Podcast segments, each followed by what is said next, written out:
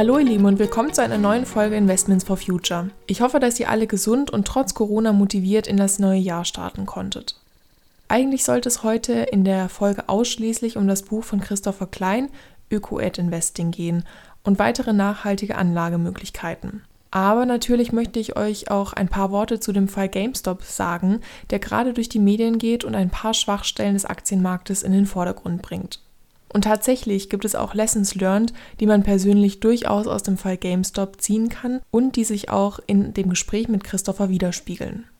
Zuerst einmal möchte ich jedoch kurz oberflächlich darstellen, was denn da überhaupt auf dem Aktienmarkt passiert ist und warum. Ihr habt bestimmt schon gelesen, dass Kleinanleger in den USA mit gezielten Absprachen in Online-Foren den Aktienkurs der angeschlagenen Einzelhandelskette GameStop in die Höhe getrieben haben. Dabei haben sich auf der Plattform Reddit mutmaßliche Hobbyhändler organisiert, um die Geschäfte von etablierten Hedgefondsmanagern zu durchkreuzen und sie mit ihren eigenen Praktiken zu schlagen. Durch die Aktienkäufe der Aktie von GameStop ist der Wert des Unternehmens innerhalb von kürzester Zeit um 2000 Prozent gestiegen. Also totaler Wahnsinn. Zwischenzeitlich wurden dann auch noch bei Neobrokern wie zum Beispiel Robinhood Aktienhandel und Investitionen für PrivatanlegerInnen ausgesetzt, angeblich wegen Serviceüberlastungen. Das heißt, dadurch konnten diese AnlegerInnen natürlich nicht mehr weiter in die Aktie von GameStop investieren und diese kaufen. In den Medien wird bereits von einer zweiten Occupy Wall Street Bewegung wie 2011 gesprochen, weil für die Anlegerinnen wohl im Mittelpunkt stand, der Wette der Hedgefonds nach einem fallenden Kurs von GameStop einen Strich durch die Rechnung zu machen. Occupy Wall Street forderte damals unter anderem die stärkere Kontrolle des Banken- und Finanzsektors durch die Politik. In den USA wurde nun bereits eine Sammelklage von Anlegerinnen gegenüber der App Robinhood erlassen und der Kongress wird sich mit dem Fall in den kommenden Wochen näher beschäftigen. Denn dahinter wird Korruption zugunsten der durch die GameStop-Bewegung geschädigten Hedgefonds vermutet. Auch in Deutschland haben sich Bundestagsabgeordnete bereits dazu geäußert, dass es nicht passieren dürfte, dass Hedgefonds nach wie vor Marktzugang zu einer Aktie haben, während der Zugang für Privatanlegerinnen gesperrt ist. Und was genau dahinter steckt, wird nun die US-Wertpapieraufsicht SEC überprüfen und auch von der BaFin weiterhin beobachtet. Was steckt nun aber genau dahinter? Hedgefonds funktionieren zwar auf gleiche Weise wie klassische Aktienfonds, wie zum Beispiel ETFs oder aktive Aktienfonds, sie sind aber sehr exklusiv. Denn in die meisten Hedgefonds kann erst ab einem Mindestanlagevolumen von 500.000 Euro investiert werden. Deswegen werden sie auch als Investmentfonds der Superreichen bezeichnet. Sie werden nur begrenzt kontrolliert und dürfen auch Leerverkäufe tätigen. Leerverkäufe dürfte jeder einzelne von uns übrigens auch tätigen, nicht nur Hedgefonds. Die Kleinanlegerinnen haben mit ihrer Aktion die Praxis der Leerverkäufe, die auch als Short Selling bezeichnet werden, durchkreuzt.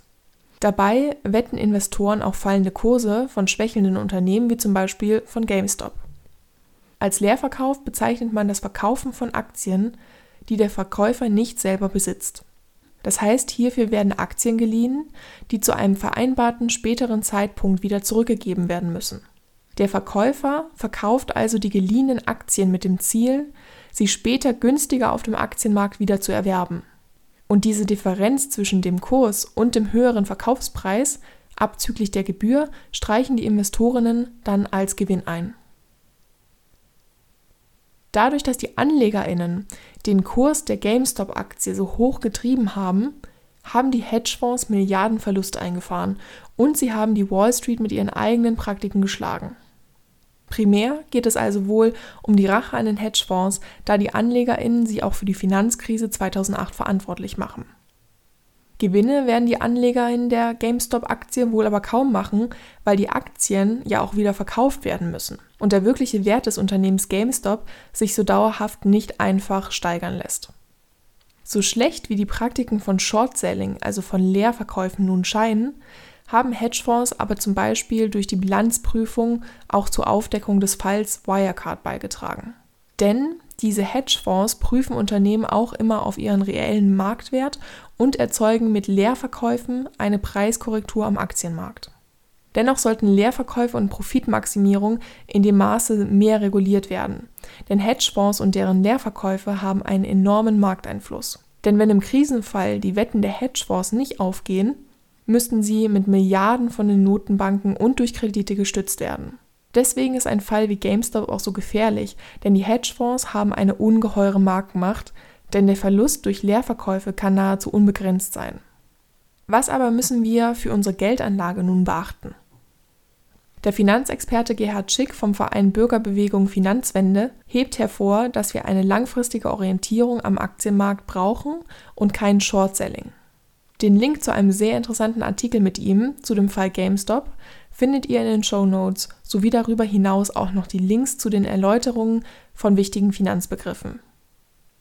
Wenn für dich der Kauf von Einzelaktien interessant ist, dann ist es vor allem wichtig, dass wir vor allem langfristig nachhaltige Unternehmen mit unseren Investitionen unterstützen. Also das Gegenteil von Short, das ja die Wette auf fallende Kurse eines Unternehmens meint.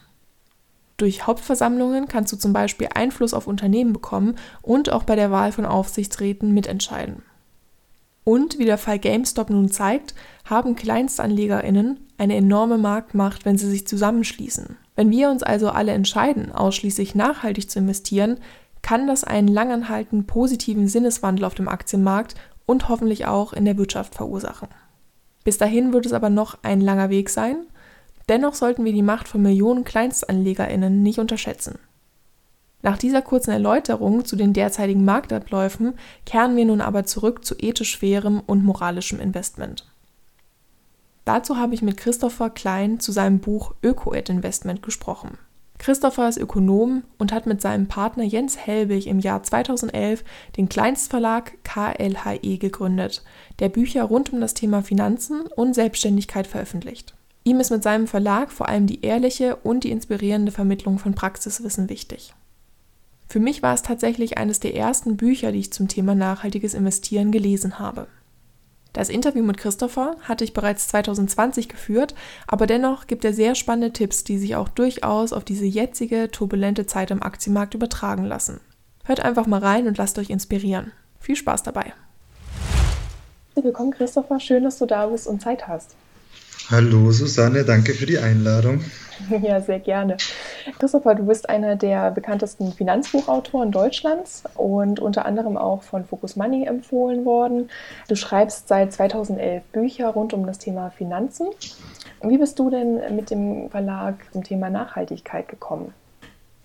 Also zum Thema Finanzen bin ich äh, über Studium gekommen und zum Thema Nachhaltigkeit. Ähm eigentlich hat mich das schon immer interessiert. Also ich habe ähm, mir eigentlich schon immer ein bisschen die Frage gestellt, wenn es 1972 zum Beispiel der Club of Rome hat diesen äh, Grenzen des Wachstumsbericht rausgebracht oder ich meine, heute weiß man, wenn wir alle so konsumieren würden wie wir hier in Deutschland, bräuchten wir drei Erden, um irgendwie unseren Konsumhunger zu decken und so. Und ich habe eigentlich schon ganz früh mir immer wieder gedacht, dass das eigentlich nicht richtig zusammenpasst. Ne? Also, dass wir so, wie wir leben, ähm, aktuell, dass das ähm, erstens nicht so weitergehen kann und ehrlich gesagt sieht es ja eher so aus, als würden wir das noch äh, auf die Spitze treiben. Mhm. Und deshalb hat mich das Thema Nachhaltigkeit, Ökologie, ähm, auch soziale Gerechtigkeit irgendwie schon immer interessiert. Und das war dann das hat mich auch im Studium begleitet irgendwie. Also ich habe ähm, internationale VWL im Bachelor, studiert Master ähm, Finanzwirtschaft und Organisationslehre und habe halt irgendwie gesehen, dass an meinen Kommilitonen, also der, der, der kleinere Teil war irgendwie ähnlich äh, gemünzt wie ich, sondern dem Großteil ging es wirklich darum, irgendwie maximale Rendite und gleichen Haufen Kohle, Gehalt und so weiter. Und mhm mir war eigentlich immer sozusagen die andere Seite halt auch sehr, sehr wichtig. Und ähm, das habe ich dann irgendwann halt auch im Rahmen der Bücher näher behandelt. Mhm. Das heißt, das ist sozusagen auch aus deinen eigenen Erfahrungen ähm, ja, hervorgekommen und ähm, du hast dann gedacht, du machst es einfach anders.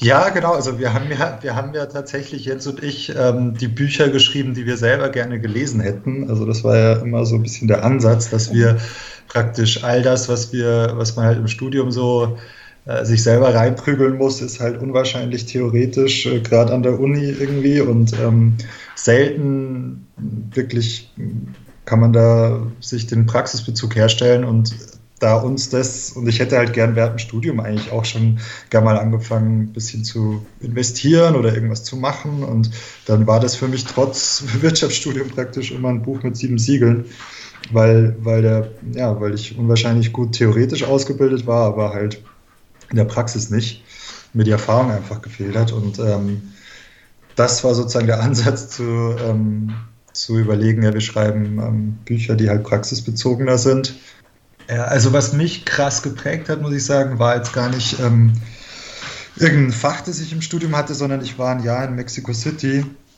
äh, musste ein Auslandsjahr machen und ähm, das war da, das war während des Bachelors und ähm, da war eben Jens war der andere Deutsche, der da auch hinging. Ne? Also wir waren die einzigen beiden von unserer Uni, die ähm, nach Mexico City gekommen sind.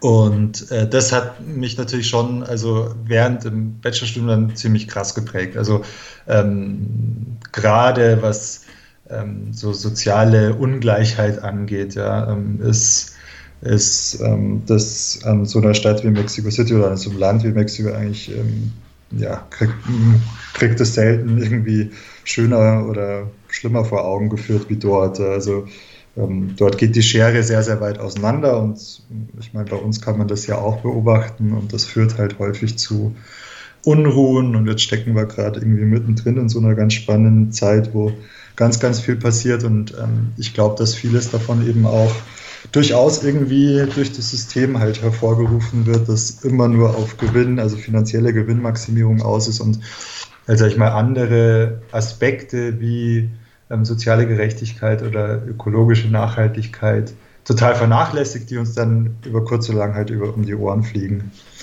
Mhm. Ja, ja, das stimmt, genau. Ja, das habe ich auch äh, schon aus eigenen Erfahrungen gesehen, dass es äh, natürlich sehr große soziale Unterschiede gibt Dein Buch heißt Öko-Ad-Investing. Das heißt, es geht in dem Buch sowohl um den ökologischen Aspekt, aber auch um die sozialen, wie du es auch gerade schon beschrieben mhm. hast. Wie hast du denn versucht, in dem Buch äh, Strategien vorzuschlagen, damit, damit man vielleicht selber als Verbraucher oder als Verbraucherin vielleicht zu was Positivem beitragen kann? Ähm, meine Bücher sind eigentlich immer so aufgebaut, dass der erste kleinere Teil, also so das erste Drittel vielleicht, den theoretischen, das theoretische Fundament legt, aber auch immer alles versucht in Laiensprache. Also das ist jetzt nicht für ähm, nur die Finanzbrains, ganz im Gegenteil, das ist äh, so geschrieben, dass, ähm, dass meine Freundin, die 0, gar nichts mit Finanzen am Hut hat, halt auch lesen kann.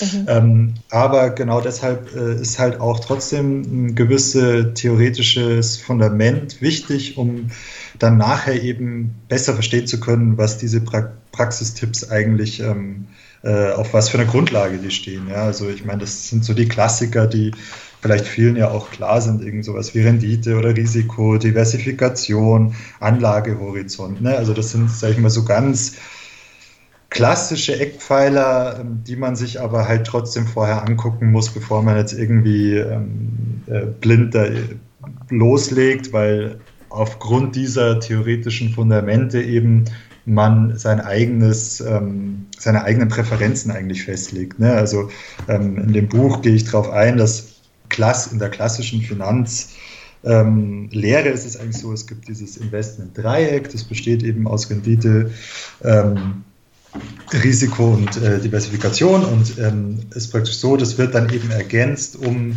um den Faktor Nachhaltigkeit bei den nachhaltigen Geldanlagen und wird zu so einem Investment-Viereck und in dem bewegt man sich sozusagen als Öko-Ed-Investor immer. Je nachdem, was für, eine, ähm, was für eine Präferenz man hat, also Rendite, Risiko, Liquidität oder Nachhaltigkeit, müssen die anderen ähm, Stellschrauben sich sozusagen darauf einstellen. Ne? Und dementsprechend, also auf dieser Grundlage bauen dann eben meine verschiedenen Strategien auf. Also da gibt es eine ganze Menge. Das geht los bei den ganz klassischen Klassikern, die, die wahrscheinlich alle kennen, wie Tagesgeld, Festgeld, Sparbriefe. Ne? Also da wäre dann irgendwie darauf zu achten, dass man möglichst eine nachhaltige Bank hat. Da gibt es glücklicherweise mittlerweile einige. Dann geht es weiter über Anleihen, über Aktien, ähm, dann sowas, was so ein bisschen mein Geheimfavorit ist, sind eigentlich ETFs, weil man das sehr, sehr gut passivieren kann. Mhm. Also eine der großen Ängste vieler ähm, Leute oder ja, Personen, die gerne anfangen würden zu investieren, ist halt eben genau dieser Aspekt des, oh, muss ich da nicht ständig irgendwas machen und mich voll auskennen und ähm, dann alle drei Tage oder am besten jede, jede Stunde irgendwie reingucken, falls sich was verändert hat und so. Und das ist halt bei, bei ETFs oder Fonds allgemein überhaupt nicht so und wird dann so spezifisch, geht dann hin bis zu Mikrofinanzfonds, von denen, von denen der ein oder andere vielleicht schon mal was gehört hat, zu Crowdinvesting, was ein ganz, ganz spannendes Thema ist, bis hin zu eben Bauminvestments, wo man ähm, praktisch ähm, in ähm, Aufforstung, Wiederaufforstung eigentlich investieren kann und dann praktisch partizipiert daran, dass irgendwann mal die Bäume abgeholzt werden aber vorher eben auch da an Geldern, die über eben CO2-Prämien generiert werden. Ja. Ja, finde ich auch ein total spannendes Thema, äh, was du gerade angesprochen hast, Crowd-Investments. Äh, wie kann ich mir das als Laie vorstellen? Also aus was bestehen Crowd-Investments? Ja, also ähm, Crowd-Investment ist ein sehr, sehr neues Thema, glaube ich. Also den meisten ist es vielleicht bekannt über den Begriff Crowdfunding. Ich glaube, das kennt man eher, ähm, wo praktisch jetzt irgendjemand ein Projekt zum Beispiel auf die Beine stellen möchte und dafür halt einfach Geld braucht. Und ähm, dann finden sich eben viele Funder, viele Leute zusammen, die dieses Projekt gerne unterstützen würden. Und beim Funding ist eben so, dann stellt derjenige, der das Projekt halt äh, auf die Beine stellt, sozusagen irgendeine ab gewissen Geldbeträgen irgendwas in Aussicht. Also ähm, äh, ich will einen Baum pflanzen, dann kriegt halt jeder ein Scheitelholz. Ne? Also ganz blödes Beispiel. Mhm. Und beim Investing ist es eben so, dass sozusagen diese Rendite nicht irgendwas Tangibles, nicht irgendwas ist, was was, ähm, was sozusagen eigentlich unentgeltlich wieder zurückfließt, sondern ähm, das ist tatsächlich Geld. Also das ist so das Klassische, was man ähm, eigentlich bei Aktien auch hat, indem man sozusagen in, invest, äh, in Unternehmen investiert, ist es aber beim Crowd-Investing so, dass es häufig viel, viel spezifischere ähm, Projekte sind oder gar irgendwie Unternehmensgründungen oder ähm, weitere Finanzierungsrunden, wenn jetzt Unternehmen irgendwie wachsen wollen und nochmal Geld aufnehmen wollen und das nicht unbedingt zum Beispiel über Fremdkapital über die Bank machen wollen, sondern irgendwie Eigenkapital einsammeln und sowas, dann ähm, wird mittlerweile eben dieser Weg immer, immer beliebter. Der war lange eben uns kleinen Privatinvestoren gar nicht wirklich zugänglich, weil man dafür sehr, sehr viel Geld brauchte. Und mittlerweile, dadurch, dass es eben da ähm, sich auch in der digitalen Welt halt unwahrscheinlich viel getan hat, ist es sehr, sehr einfach geworden. Das heißt, ich kann beispielsweise, so ein Praxisbeispiel irgendwie, es soll eine Solaranlage in ähm, Namibia gebaut werden zum Beispiel. Ja, irgend so ein Riesenprojekt. Und dafür wird halt Geld eingesammelt und dafür wird irgendwann Strom generiert ähm, ähm, und äh, natürlich ähm, im, Folgetesten Geld. Und dann kann ich als Privatinvestor in dieses Projekt mein Geld einzahlen und bekomme dann irgendwann, je nachdem, was, was da für Konditionen dranhängen, eben entsprechend Geld mit Zinsen wieder raus. Mhm. Und das hat sozusagen das Crowdinvesting hat den großen Charme gegenüber ähm, den allermeisten anderen ähm, klassischen Anlagemethoden, dass ich halt sehr, sehr genau sehe, vorher ähm, recherchieren kann, wohin mein Geld geht und nachher eben auch den, den Einfluss ähm, bemessen kann. Und deswegen nennt man das eben auch Impact Investing. Das heißt, es ist so die, die, eigentlich die stärkste Form nachhaltigen Investierens, weil ich da eben ganz genau weiß, woran ich bin, was mit meinem Geld passiert, wofür das aufgewendet wird und ähm, wofür das nachher eben auch gut ist. Aber, also noch kurz so die Bemerkung, hat die Kehrseite, dass natürlich, wenn ähm, da irgendwas schief geht, dann können 100 Prozent des Geldes weg sein. Mhm.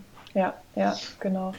Ja, und da sind wir auch bei den, bei den Nachteilen von nachhaltigen Investment. Siehst du die Vorteile eher ähm, ja im Vordergrund oder ähm, siehst du auch wirklich deutlich Nachteile? Also ich meine, du hast es gerade angesprochen, es kann halt sein, wenn man natürlich in nachhaltige Projekte investiert, da muss man sich natürlich bewusst sein, dass das Geld auch weg sein kann am Ende. Und äh, man muss natürlich auch bereit sein, ein bisschen langfristiger zu investieren. Grundsätzlich für mich ähm, überwiegen die Vorteile eindeutig, aber es gibt natürlich so ein paar Nachteile, die halt eher auf der finanziellen Seite liegen. Ne? Also so wie ich vorhin meinte, es gibt dieses Investment Viereck, wo eben der, dieser Faktor Nachhaltigkeit, der für uns Öko-Eth-Investoren praktisch sehr, sehr wichtig ist, weil wir eben was Gutes mit dem Geld machen wollen. Ähm, äh, da ist so, damit also geht natürlich ein Teil der Rendite verloren. Also wir können nicht irgendwie davon ausgehen, wenn wir tolle Projekte irgendwie finanzieren oder tolle Unternehmen, die einen sehr langen äh, Horizont haben, die irgendwie langsam wachsen wollen und gesund und äh, eine gesunde Unternehmenskultur und so weiter, ähm, nachhaltig wirtschaften, ähm, dann kann man nicht davon ausgehen, dass da von heute auf morgen irgendwie eine Mordsrendite generiert wird, eine mhm. finanzielle. Ähm, das ist anders, sozusagen da da kommt eigentlich auch das so ein bisschen in Konflikt mit, mit dem klassischen Kapitalismus, weil der klassische Kapitalismus, so wie wir ihn jetzt halt haben, diesen immer stärker und aggressiveren angelsächsischen, der sozusagen eigentlich nur noch auf maximale Rendite in möglichst kurzer Zeit aus ist, ähm, da funktioniert sozusagen diese Art des Investments eigentlich anders. Das macht genau das Gegenteil. Das ähm, ist eigentlich viel eher auf ähm, auch eine ideelle Rendite aus und auf einen langfristigen Horizont. Und deshalb ist es eben so, dass man durchaus, sag ich mal, um zu den Nachteilen zu kommen, mit Sicherheit ein bisschen auf äh, Rendite verzichten muss. Auch nicht immer. Also ich habe in einem Buch auch mal ähm, ähm, klassische ETFs mit ähm, den nachhaltigen Geschwistern sozusagen ähm, verglichen und konnte da eher das Gegenteil feststellen. Aber häufig ist es eben so, dass ähm, die klassischen Anlageinstrumente sozusagen kurzfristig mehr Geld generieren. Das ist einfach so,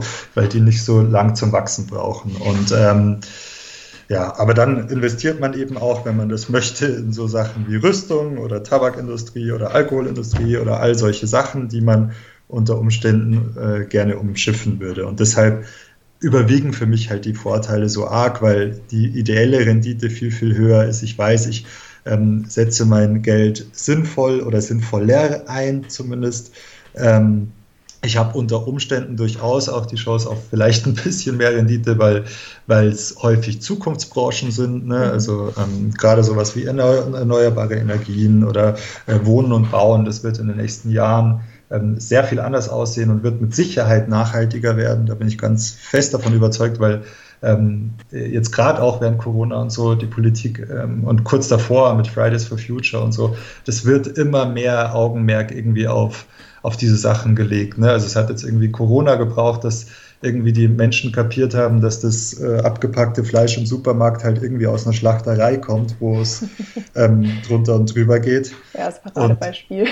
ja, ja, also, äh, ne, also äh, das war eigentlich allen vorher auch klar, ne? aber Genau, und, und ähnlich wie irgendwie es brauchte die Greta Thunberg, damit irgendwie alle checken, dass, ähm, ähm, ja, dass es uns, äh, dass wir so halt nicht weiterleben können. Ähm, ich denke, dass all diese Einflussfaktoren halt ähm, gerade so eine nachhaltigere ähm, Wirtschaftsform durchaus fördern und das deswegen auch nicht unbedingt finanzielle Einbußen bedeuten muss, wobei halt, wenn das so wäre, wäre ich jetzt als Ökoid-Investor durchaus ähm, oder hätte damit überhaupt kein Problem, weil ich sozusagen auch eine ideelle Rendite generiere, die mich da locker leicht kompensiert.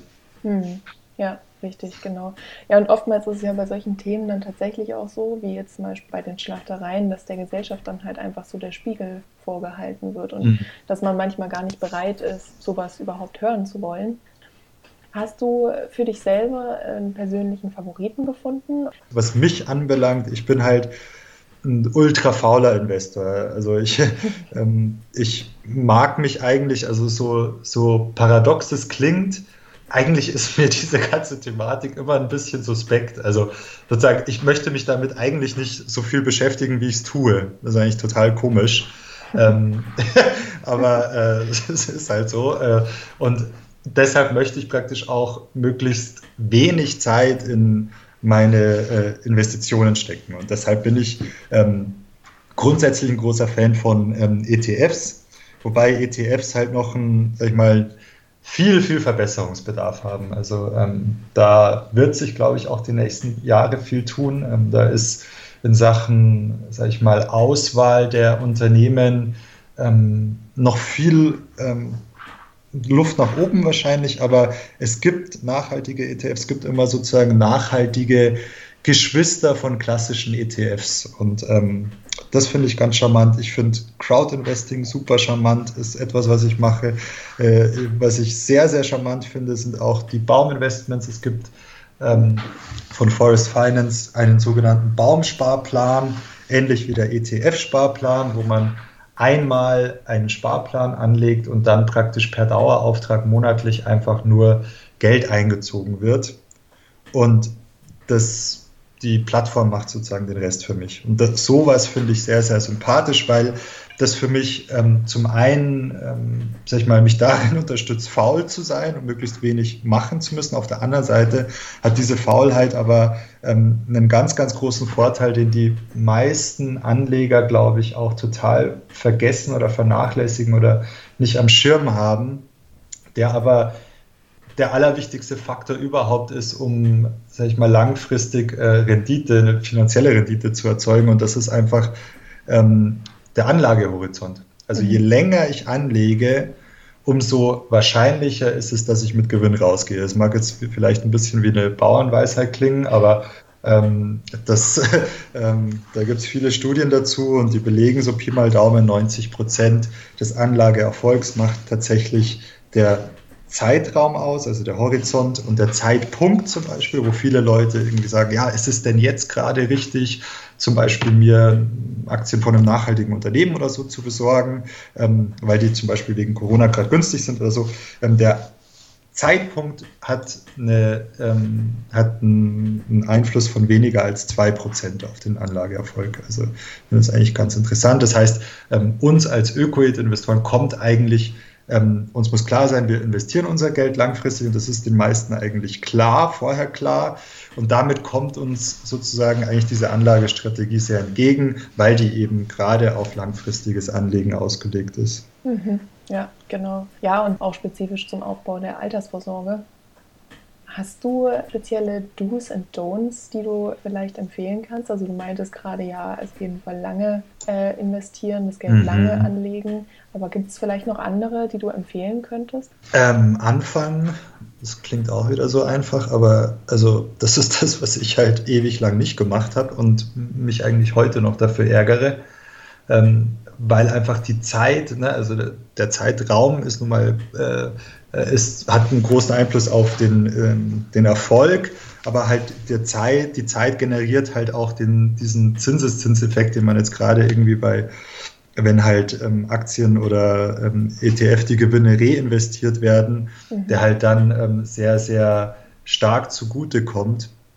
Und da können halt ein paar Jahre unwahrscheinlich viel ausmachen. Und ähm, das wäre so etwas, also ähm, ich würde auf jeden Fall mich ein bisschen damit beschäftigen, würde ein paar Bücher lesen, ein langfristiges Denken und Handeln irgendwie im Hinterkopf haben, aber dann trotzdem irgendwie zur Tat schreiten. Also ähm, ja, irgendwie ist da, ist da jeder Tag, den man verliert, eigentlich so ein bisschen verlorener Tag, weil man äh, einfach wertvolle Zeit herschenkt, die eigentlich dafür da sein könnte, dass sich das Geld selbst vermehrt, so in Anführungsstrichen, sage ich mal. Ja, zu Don'ts. Ähm, ich glaube, wenn jemand ökologisch, nachhaltig und ethisch sozial anlegen möchte, dann muss ihm klar sein, dass er unter Umständen ein bisschen auf finanzielle Rendite äh, verzichtet. Was anderes vielleicht ist wirklich nicht so oft gucken. Also ähm, so, das macht man am Anfang vielleicht ganz gerne. Ich weiß nicht, hast du ein Portfolio, Susanne? Äh, ja, ich habe ein Portfolio, aber ich so, bin, Hast du am äh, Anfang viel geguckt? Häufiger als jetzt tatsächlich. Ja, genau. ja, genau. Das ist, glaube ich, gar, also das ist gut so. Ne? Und, und ähm, ähm, so ist es eigentlich auch ganz normal, glaube ich. Man guckt ja am Anfang unwahrscheinlich viel und, äh, und dann macht man sich irgendwie Sorgen, wenn mal irgendwie ein Ausreißer nach unten irgendwie da ist. Das hilft einem eigentlich überhaupt nicht, weil Füße stillhalten und langfristig da, dabei bleiben ist ähm, somit die beste Strategie und ähm, deshalb wäre das so etwas, was ich durchaus raten würde und sich auch nicht wild machen lassen von so Zeiten wie jetzt. Ähm, auch dazu gibt es viele Studien, dass selbst in den größten Finanzkrisen und Crashs nach drei Jahren die Kurse mindestens wieder da waren, wo sie vorher waren. Also ähm, da ist ähm, eigentlich Füße stillhalten immer mit die beste Strategie. Was mir noch als ein Don't einfällt, was jetzt nicht unbedingt was mit, ähm, mit dem mit der Geldanlage zu tun hat, ist halt, dass es aus meiner Sicht eben nicht ausreicht, ähm, ein bisschen nachhaltig zu investieren und dann zu denken, man hat es also so ungefähr, zack, ja, jetzt habe ich es gemacht, perfekt, jetzt kann ich ähm, in meinem äh, Alltag wieder ähm, tun und lassen, was ich will, weil ich habe mich sozusagen reingewaschen, ja? Mhm. Ähm, sondern ich denke halt, dass ähm, gerade das, wie wir uns ähm, verhalten, wie wir konsumieren, in welchen Mengen, ähm, wie wir leben, ähm, was wir kaufen, worauf wir verzichten können, dass das unwahrscheinlich viel, also noch einen viel größeren Einfluss eigentlich darauf hat, ähm, wie unsere Welt in, in, ein paar Jahrzehnten aussehen wird. Und ich denke, das ist so, so etwas, ähm, was mir eigentlich persönlich auch total am Herzen liegt, dass, dass wir uns einfach alle selber an die eigene Nase fassen müssen. Ne? Also ich mich auch jeden Tag. Ähm, und ähm, überprüfen, ob wir denn wirklich so leben, wie es wie es gesund wäre. Mhm. Ja, richtig, genau. Also das Thema hat auch durchaus sehr viel mit dem Thema Konsum zu tun. Ähm, also es geht auf jeden Fall Hand in Hand. Hast du generell mehr Feedback von Frauen, also mehr positives Feedback von Frauen oder ist das, äh, merkst du da überhaupt gar keine Unterschiede, ähm, was das Thema nachhaltiges Investieren angeht? Ich merke nicht so viele Unterschiede. Also so generell habe ich schon den Eindruck, dass Frauen da eher daran interessiert sind, also ein stärkeres Interesse daran haben und ähm, eher auch mal irgendwie da auf mich zukommen.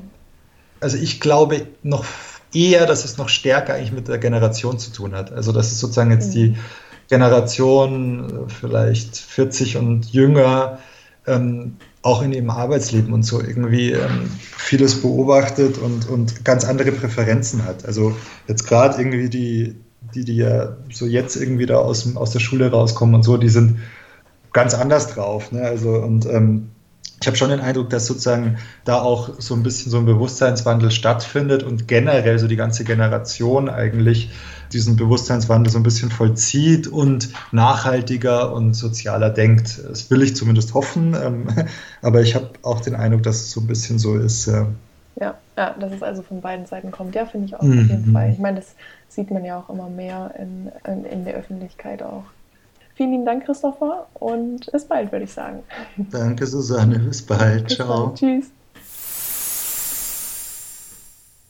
Ich glaube, man hat gemerkt, dass für Christopher hinter der Geldanlage nicht immer nur die Gewinnmaximierung stecken muss und er mit seinem Buch einen praktischen Ansatz verfolgt. Hier werden auch viele Fonds und Anbieter von nachhaltigem Investieren beschrieben. Den Link zu seiner Homepage habe ich euch ebenfalls in die Show Notes gesetzt. Christopher veröffentlicht unter anderem auch regelmäßig einen Newsletter mit vielen interessanten Artikeln zum Thema nachhaltiges Investieren. Die kostenlose Abonnierung kann ich deshalb nur jeder und jedem empfehlen, um sich weiter in das Thema einzuarbeiten. Impact Investing, also wirkungsorientiertes Investieren, bei der es bei nachhaltiger Geldanlage geht, bringt eine ideelle Rendite, so wie Christopher es treffend ausgedrückt hat.